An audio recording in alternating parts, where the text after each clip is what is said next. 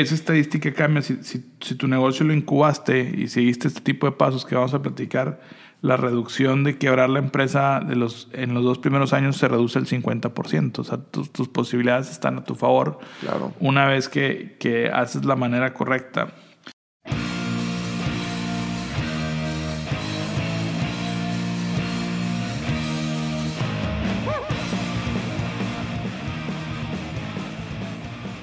Hola, ¿qué tal? ¿Cómo están? Bienvenidos a un nuevo capítulo de Emprender es con E de Ejecutar. Nuevamente estoy aquí con Jorge. ¿Cómo estás, Jorge? Muy bien, Eduardo. ¿Tú qué tal? Excelentísimo. Empezando el día con todo, grabando podcast, nuevo capítulo. Jueves de Browns contra los Steelers.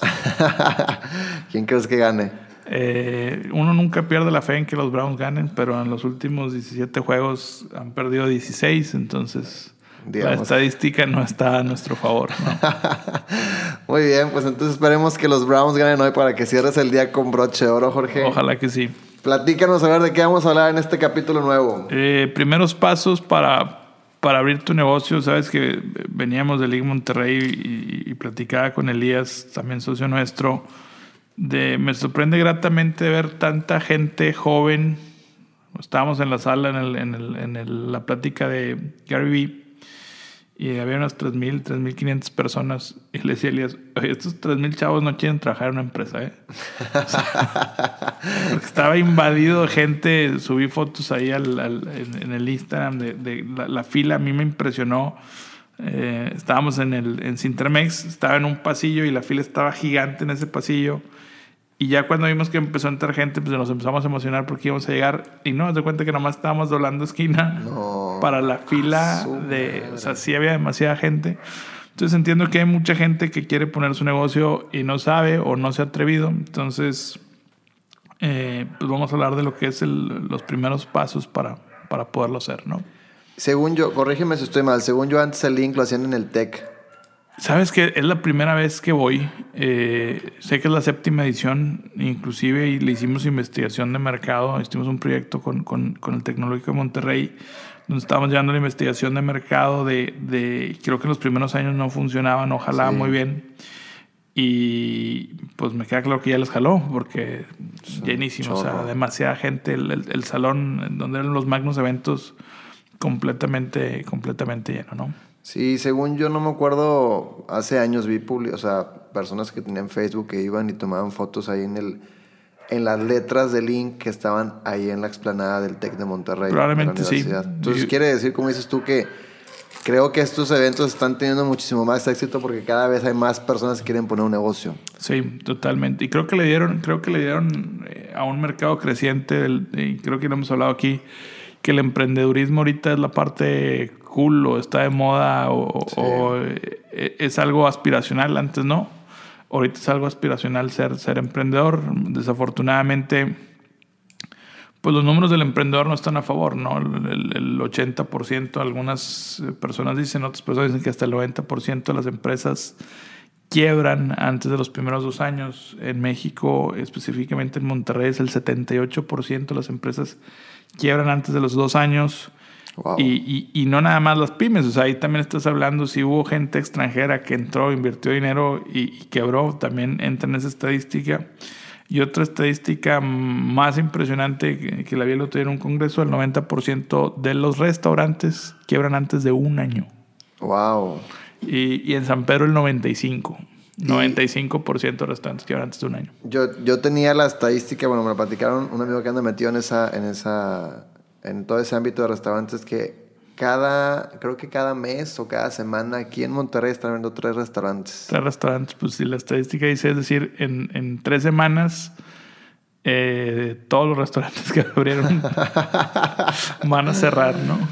Oye, pues a ver, vamos a platicar los primeros pasos para que puedan poner un negocio porque yo creo que es, es esencial como saber el ABC. Muchas veces como no sabemos estos pasos eh, actuamos según lo que creemos o lo que hemos visto que es lo que se debe hacer y a veces solemos cometer errores que pueden o no ser cruciales, pero eh, creo que es básico que al menos alguien, bueno, que, que la experiencia nos pueda decir a aquellos que no tienen un negocio cuál es el ABC más recomendable para de una forma muchísimo más, mm, pues vamos a decir, sana, vamos a decir un poco más, no sé, con, con qué palabra, que Yo- pueda yo creo- crecer tu negocio. Yo, yo creo que, que poner, poner las probabilidades estadísticas a tu favor. Eh, por ejemplo, en el Tecnológico de Monterrey, y no soy el Tecnológico de Monterrey, eh, esa estadística cambia. Si, si- si tu negocio lo incubaste y seguiste este tipo de pasos que vamos a platicar, la reducción de quebrar la empresa de los, en los dos primeros años se reduce el 50%. O sea, tus, tus posibilidades están a tu favor Claro. una vez que, que haces la manera correcta. Y hay, hay varios temas que, que, que podemos tocar, ¿no? Nosotros estamos apoyando ahí en un proyecto, no, no digo el nombre de la empresa, pero creo que, eh, que el- la, la- la primero es tener una idea, ¿no? O sea, Claro. eh, y, y poner esa idea en papel. Y lo más probable es que esa idea que tú tienes en papel no vaya a ser la idea que ejecutes. O sea, ya a la hora de poner, vas viendo que, que el mercado va cambiando o, o- o te tienes que ir adaptando a lo que el mercado quiere. Claro. Creo que mucho, muchos errores de los emprendedores es que se casan con una idea de su negocio y al final de cuentas, pues eh, puede ser que, el- que- que esa idea no, el mercado no la quiera. Y también saber separar mucho la persona del negocio. ¿A qué me refiero con esto? No porque se te ocurrió una buena idea y el mercado no la aceptó, significa que tu idea es mala o que tú como persona eres malo, ¿no? Sim- simplemente hay que entender que hay ciertas ideas que el mercado no está preparado para ellas o el mercado ya se adelantó y, y ya tu idea quedó, quedó obsoleta, ¿no? Claro. Hay una película, el Back to the Future, que, que el protagonista empieza a tocar una canción de rock y, y la gente se le queda viendo así como que, que, que estás tocando, ¿no? Y es una canción como, como Regresa del Futuro, es una Sí. canción que en 20 años va a ser famosísima, pero ahorita el mercado todavía no está lista para esa idea. Sí, sí, me acuerdo. Eh, y, y te puede pasar al revés, donde pues ya tu idea ya el mercado ya no la acepta o ya no la, ya no la compra, ¿no? No- Nos, nos pasó también, o nos ha pasado en proyectos donde llegamos tarde a esa, esa ola de, de, de, de la industria, por ejemplo, food trucks. Hace 5 o 10 años Eran un este, hit. eran un hit y ahorita eh, se saturó el mercado. Entonces, aunque tu idea es buena y aunque tu comida es buena, pues ya la gente ya se saturó de ese mercado y no, Sí, no puede eres estar, uno ¿no? más. Entonces, yo creo que el primer paso es que la idea, la, la- la idea tenerla, tenerla bien, bien estructurada y tenerla en papel, ¿no? Ok. Eh, el, el segundo punto creo que es el, el- a, a empezar a hacer números dentro de tu, de tu idea, es decir, empezar a, a arrastrar el lápiz y tratar de buscar el punto de equilibrio. ¿Qué es el punto de equilibrio? Pues si no saben, googleenlo, van a tener YouTube, Google.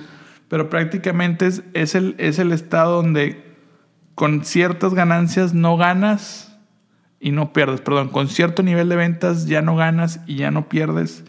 Entonces, siento que mucha gente, a lo mejor la idea puede ser buena, pero si el punto de equilibrio está muy lejano, eh, a lo mejor no tienen los recursos para aguantar toda esa curva. Todos los negocios tienen una curva donde al principio no te van a dejar dinero. Hay negocios que sí, que sí te dejan dinero al principio, hay negocios que no.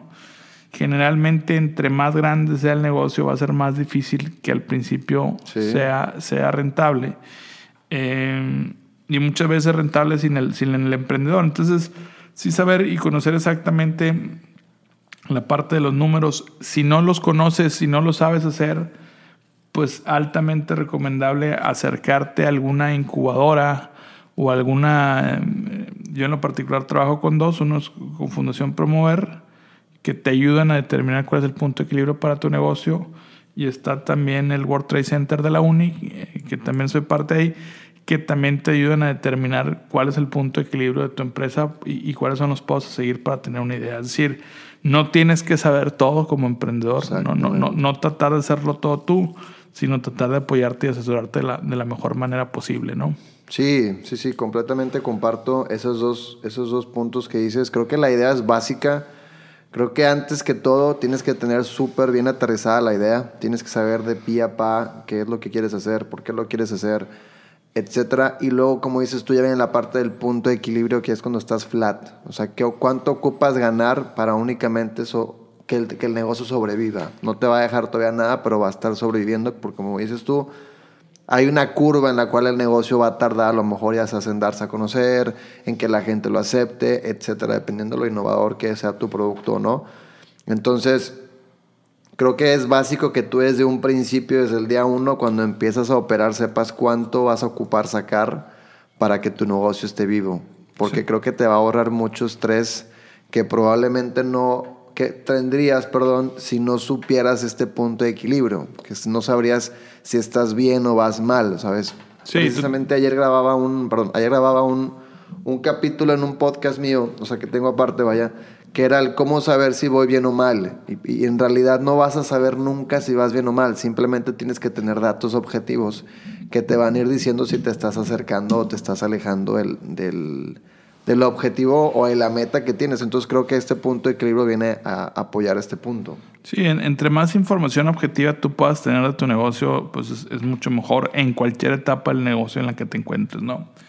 Pero si me dices cuál es el objetivo de, de, de, este podcast o el capítulo del día de hoy, es que no lo trates de ser tú solo, trata de asesorarte o apoyarte de diferentes maneras. Hay desde las más baratas hasta de las más caras. Eh, hay aceleradoras o incubadoras carísimas, las tenemos cerca aquí en Monterrey, que están en Austin, Texas.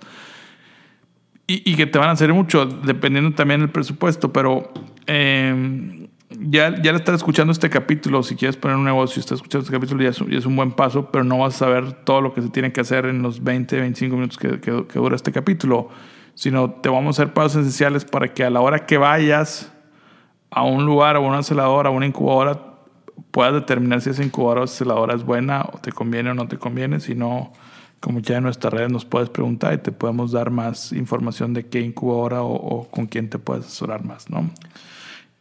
Yo creo que decíamos primer paso la idea, segundo hacer la proyección de punto de equilibrio y la tercera parte determinar fuentes de financiamiento. Es decir, lo vas a hacer con tus fondos propios, lo vas a hacer con dinero de algún familiar, lo vas a hacer con algún tipo de crédito bancario o, cómo lo vas a hacer. Pero el punto de equilibrio te va a ayudar a determinar cuánto tiempo tienes para que la idea se, se, desarrolle. Desde el momento en que empezamos nuestro negocio, si no tenemos otra actividad económica, empieza un cronómetro hacia atrás, ¿no? Donde se nos va a acabar el tiempo y en lugar del tiempo es, es el flujo que tenemos, ¿no? Em, entonces tenemos ese flujo y tenemos que ver con cuánto lo podemos aguantar. Podemos con tres meses, seis meses, 12 meses, 18 meses. Em, y, depende mucho de cómo quieras poner el negocio. Para mí la mejor opción siempre es ponerlo con el dinero de alguien más. Sí, claro. O sea, que tengas tú un inversionista y que ese inversionista sea el que aguante la, curva y que tú puedas tener un sueldo eh, para desarrollar la idea. No siempre se puede, no todo el mundo tiene acceso a eso. Eh, pero si, tienes, si puedes empezar tu idea con algún tipo de capital, es lo ideal, pero que no sea una limitante, ¿no? Ya. Yo creo que, yo creo que en México la mayoría de los negocios empiezan, y sobre todo por el sector que estamos, con dinero de algún tipo de familiar. Eh, hay mucha gente que, que puede apostar para ti. Y muchas veces hasta como que siento que a la gente le da pena o le da... Sí, sí, sí, sí. Y, yo estoy muy a favor de, de si tienes el recurso o si, tu papá, tu tío, tu hermano tienen recurso, pues poder utilizarlo siempre y cuando hagas tu chamba de que los números estén correctos, que la, la idea la tengas estructurada para que puedas, eh, pues puedas quedarle bien, ¿no? Y si le quedas mal, pues tampoco no hay ningún problema. Todos los negocios siempre incluyen algún tipo de riesgo, si grandes negocios con grandes capitales, como son los casos cliché de eh, Toys R Us, eh, Blockbuster, quebraron, pues también siéntete en todo el derecho de poder quebrar tu negocio. No, no, te hace ni mejor ni peor persona. Sí, creo que también algo esencial o algo que podría agregar en este ABC para poner un negocio sería, como bien decías tú, a lo mejor acercarte con alguna aceleradora o alguna incubadora, pero aparte de eso, creo que también es esencial que dependiendo la rama de tu negocio, busques alguna persona conocida que ya esté o ya tenga un negocio de ese estilo. Creo que eso, o sea, creo que hay dos tipos de, de problemas.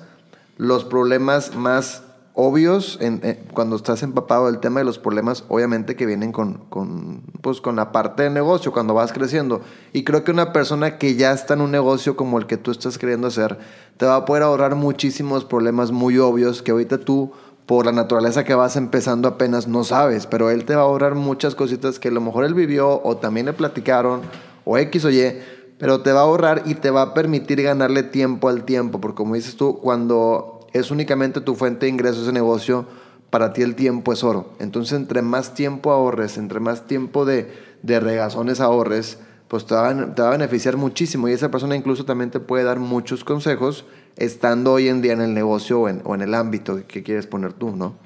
Aquí veamos un triángulo de, de a qué tipo de personas le puedes preguntar, ¿no? Uno es un mentor, que un mentor es una persona que ya llegó al punto que tú quieres llegar. Correcto. Y, te sorprenderás lo fácil que es conseguir un mentor, o sea, lo fácil que te, tiene la disponibilidad para, para platicar contigo y para asesorarte. No te cobran generalmente los mentores, o sea, las personas que ya le hicieron tienen muchas ganas de compartir el, el, el ABC de cómo hicieron las cosas. Total. El otro es un coach.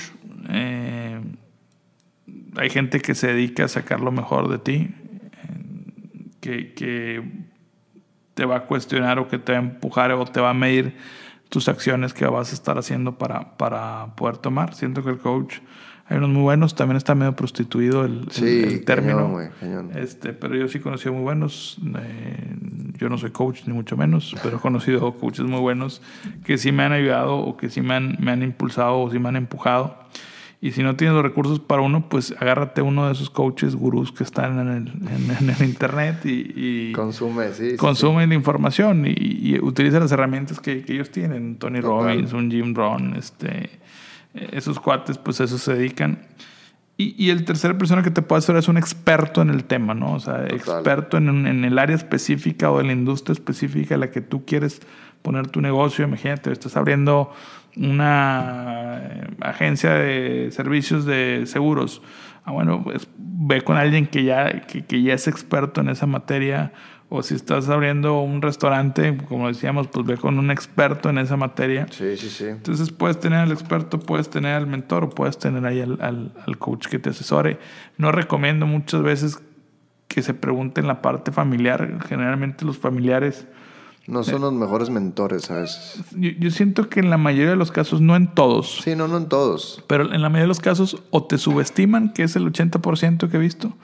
Es decir, te ven más imbécil de lo que realmente eres. Eh, sí, pues porque te, conocen desde chiquito y como que dar ese brinco a veces les cuesta mucho trabajo claro. que, que te puedan ver. Y este el otro caso que es que te sobreestiman, o sea realmente piensan que, que eres demasiado más inteligente de, lo que realmente eres. Entonces, no, no creo que sea buena opción. Eh, acuérdate que muchas veces los consejos de la familia es más para protegerte que para impulsarte, ¿no? Sí, creo que los familiares tienen como un futuro previsualizado para ti y creo que cuando tú, probablemente si ese, si ese negocio no es lo que estaban esperando ellos, te van a aconsejar, y pareciera que es cosa de pero en realidad es un tema de protección, te van a aconsejar al contrario a tu negocio. O sea, te van a decir, no, no lo pongas, este, tu tío lo quebró, o una madre así que te va a desanimar y vas a decir, híjole, es que a lo mejor sí es cierto, pues porque son mis papás. Yo siempre, no, no siempre, vaya, como bien dices tú, creo que en la mayoría de los casos, creo que los papás no son los mejores mentores. Siempre y cuando tú sepas analizar y digas, oye, ¿sabes qué? A lo mejor la persona que tiene aquel resultado que tanto estoy buscando es mi papá y se dedica a lo mismo, una cosa así, bueno, en ese caso a lo mejor y sí podría ser un buen mentor, pero si tu papá no tiene el resultado o incluso más aterrizado, si tu papá no tiene un negocio, no le, pregunte ni madres, porque, él, porque él por su naturaleza que no tiene un negocio, pues va a decir que es peligro y, te va a aconsejar lamentablemente para mal en el sentido del negocio, vaya. Entonces, y yo creo que con lo que decías, los mentores, los coach o, el experto, creo que ahorita hay muchas personas que quieren poner un negocio, que saben que necesitan cualquier ayuda de ellos tres, pero creen que no lo conocen. Y ese es el tema más, más importante. Según yo, probable, es, como, por ejemplo, cuando vas en, en, una avenida, ¿no? Igual lo platicaba también ayer. Cuando vas en una avenida y random viste un comercial de, imagínate, no sé, una Lobo Ford nueva. y te gustó mucho, ¿no? Y casualmente la mentada camioneta empieza a aparecer por todos lados en la avenida. y pareciera que es magia, ¿no? Pareciera que, que, te están diciendo Ford que la compres. Que en internet no lo dudo que sea manipulado, pero en la vida real, pues no, ¿verdad? Y yo creo que eso es un tema porque obviamente, un día lo platicábamos, el cerebro pues te, te, te protege de no ponerle atención al 100% de las cosas, que ves. Claro. Entonces, cuando tú agarras una camioneta como esa, si la pones en tu foco de atención, pues tu cerebro te la presenta todos los días, que siempre ha estado ahí, pero no le pones atención. Creo que es lo mismo con los mentores. Creo que hasta que no te des o, sepas que necesitas uno, no vas a poder empezar a distinguir a esas personas. Van a empezar a votar como palomitas. Sí, ciertas cosas, claro. O sea, vas a poder, creo que en el momento que ya saber, güey, ocupo un mentor, o ocupo un coach, o ocupo un experto en el negocio que me quiera meter en la rama, creo que de a, partir de ahí te van a empezar a brotar personas que dices, ah, este güey, ah, esta persona, ah, esta persona. Entonces sí existían, nada más que como no estaban en tu foco de atención, pues las, las, las ignorabas y es normal. Entonces creo que al día de hoy ya la conoces, nada más es que sepas que tienes que buscarlo. Totalmente de acuerdo. Y creo que hay, hay dos puntos más en el ABC que no vamos a profundizar por, por temas de tiempo y para dejarlos picados. Pero creo que eh, otro, otro tema es cómo saber escoger un socio. Eso, eso puede ser la grande clave en tu negocio, puede ser la grande, la gran destrucción en tu negocio. Yo he tenido grandes socios, he tenido otros grandes socios también, pero que no me han funcionado las cosas con ellos porque a lo mejor no hice la conexión correcta o a lo mejor no tuve la responsabilidad correcta o ellos no tuvieron la responsabilidad correcta, ¿no? Y el, último tema que es sumamente importante, volvemos a asesórate y pregunta, es cómo darte de alta.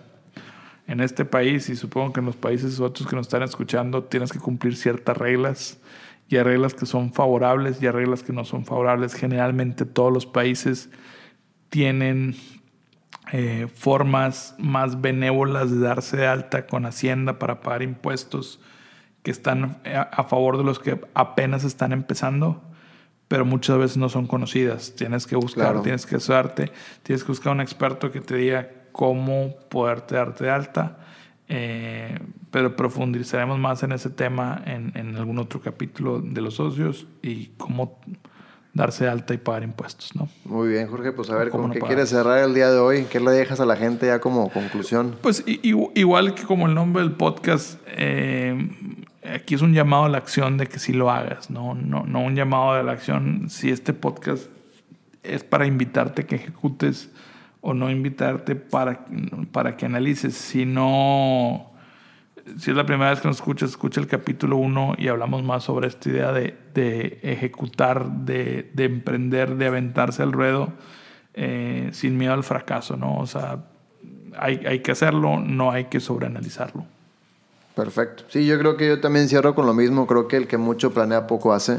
Creo que si tú quieres poner un negocio con lo que te acabamos de decir a lo mejor el día de hoy, y no porque seamos los gurús, sino porque hemos leído y hemos aprendido a otras personas, creo que con eso es básico. Así que yo que tú no espero más tiempo y hago el plan y, empiezo. ¿va? Pero bueno, aquí quedó entonces el capítulo. Esperamos que les haya gustado muchísimo. Eh, chequen porque van a venir más capítulos que ya estamos grabando. Y pues ojalá y tengan excelente tarde o noche o mañana. No sé a qué hora me estén escuchando. Perfecto. Gracias, Jorge. A ti, Eduardo.